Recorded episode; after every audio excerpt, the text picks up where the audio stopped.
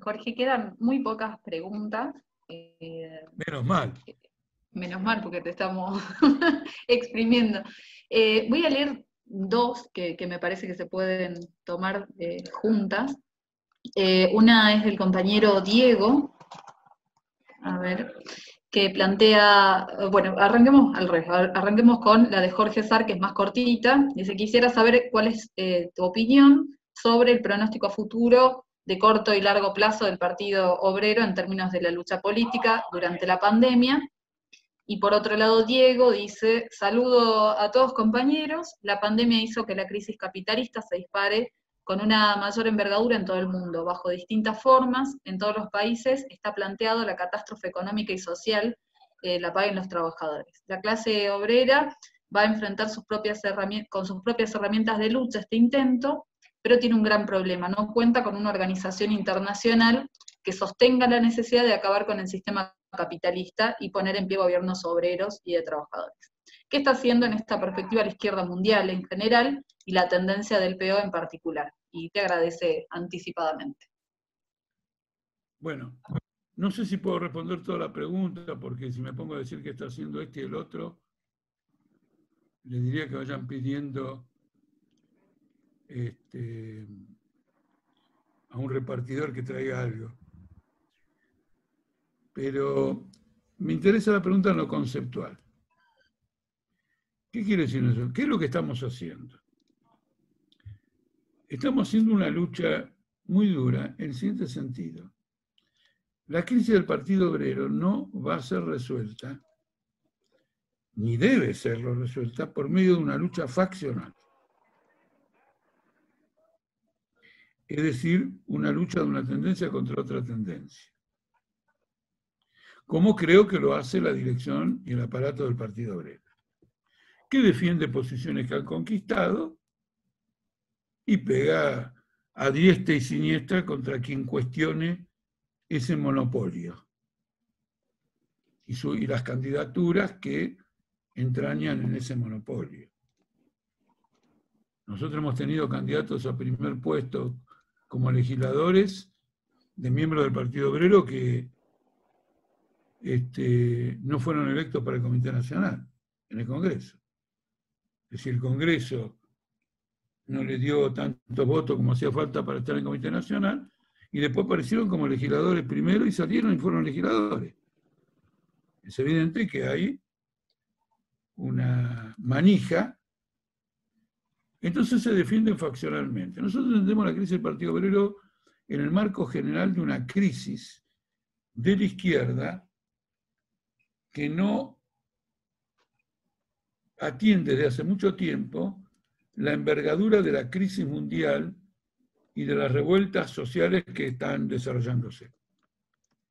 Entonces, nuestra lucha, porque se reconozca nuestro carácter de tendencia en el Partido Obrero, y por recuperar el Partido Obrero, se enmarca en una estrategia de orden más general. La primera prueba de que era así es que lo que empezó como una discusión en el Partido Obrero y después un enfrentamiento eh, de debates también con motivo de 1.200 expulsiones del Partido Obrero, ahora es una discusión de toda la izquierda. Ahora, la caballería que nos ataca está compuesta por cinco organizaciones. Nos ataca el PTS, nos ataca el MST, creo que también, bueno, no me acuerdo, este, Izquierda Socialista y ahora se anotó el PSTU. Es decir, en una palabra, hemos pisado los callos, que no son solo del aparato del peor, y no son solo siquiera lo de la propia izquierda. Porque en algunas actividades que hice antes de la pandemia, observé la presencia de obreros que se acercaban a la izquierda por medio de la tendencia. Con lo cual, nuestro objetivo es estratégico, no faccional. Nosotros tenemos que hacer una lucha política. Como esta cuestión es una cuestión delicada, hay que saberla manejar.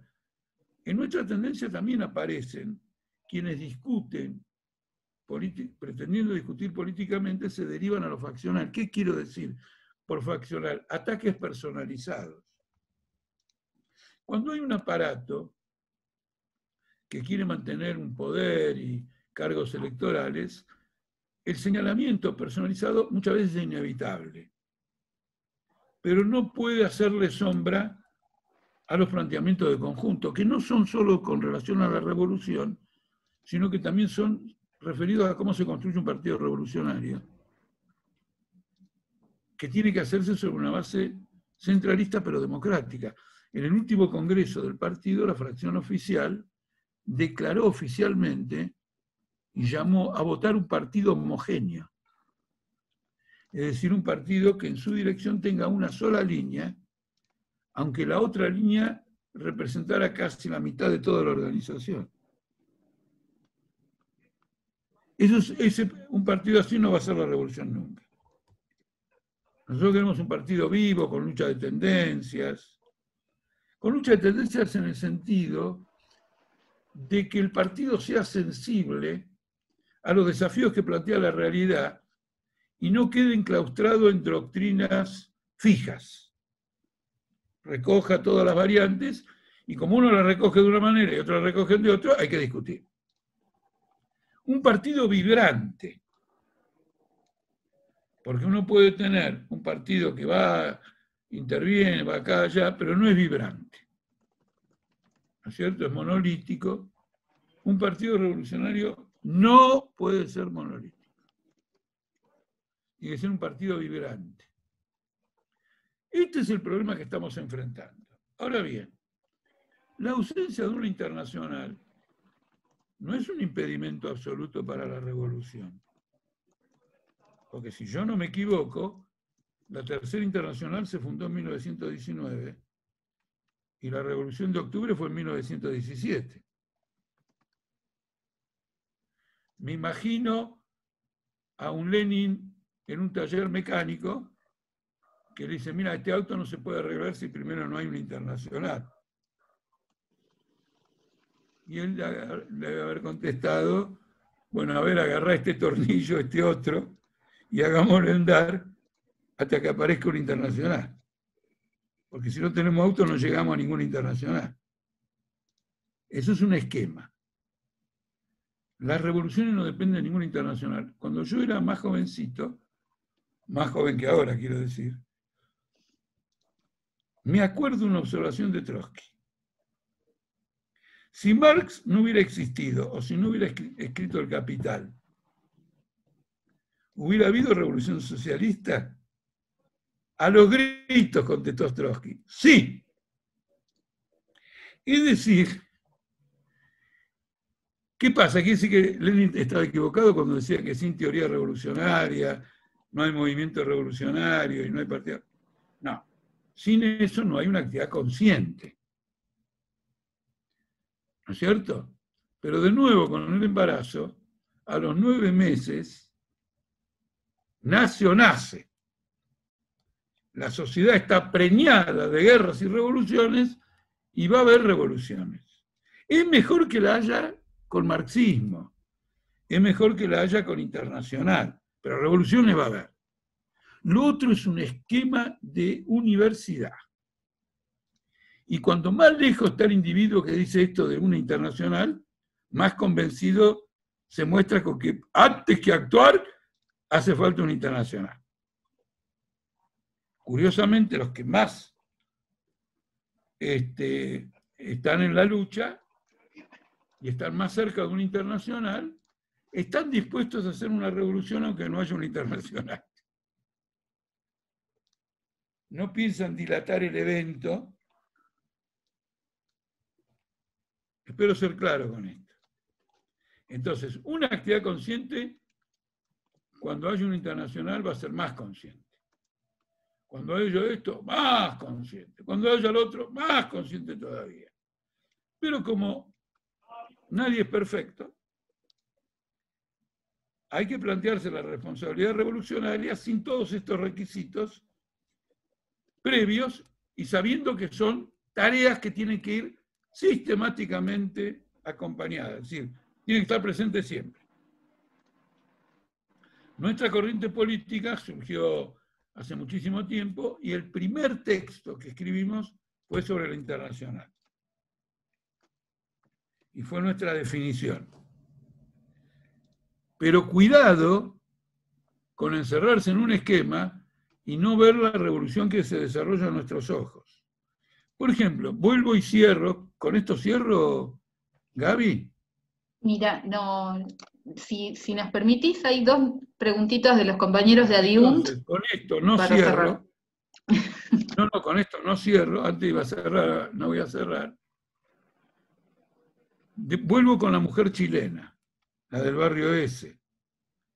Porque discutiendo con los compañeros de Chile, nos preguntamos en los debates si continuaba la tendencia a la rebelión popular en medio de la pandemia, en medio de otras medidas que habían hecho disminuir las movilizaciones. Y llegamos a la conclusión que bajo formas más subterráneas, menos evidentes, etcétera, continuaba. Y bueno, ayer hubo uno de los grandes enfrentamientos con la policía de las barriadas populares y esto va a proseguir. Durante la pandemia, las encuestas subieron a, a Piñera a cerca del 40%. Ahora el hombre está en el 20 y va a volver al 7 cómodo que tenía cuando empezó la pandemia. Esto es el proceso vivo. Este es el proceso vivo, hay que trabajar en una caracterización correcta, análisis, consigna, método de trabajo, por la revolución chilena. Y no decir, no, miren, no, lo que pasa es que aquí, ¿sabes? No, no vamos a vivir de queja en queja, muchachos. No vivo en queja. Y yo digo una cosa, después de tantos años de militancia, ¿yo no tendría algún derecho a quejarme? ¿Por qué? Hemos intentado tantas veces hacer tantas cosas, sufrimos derrota y todo lo demás. La queja está abolida.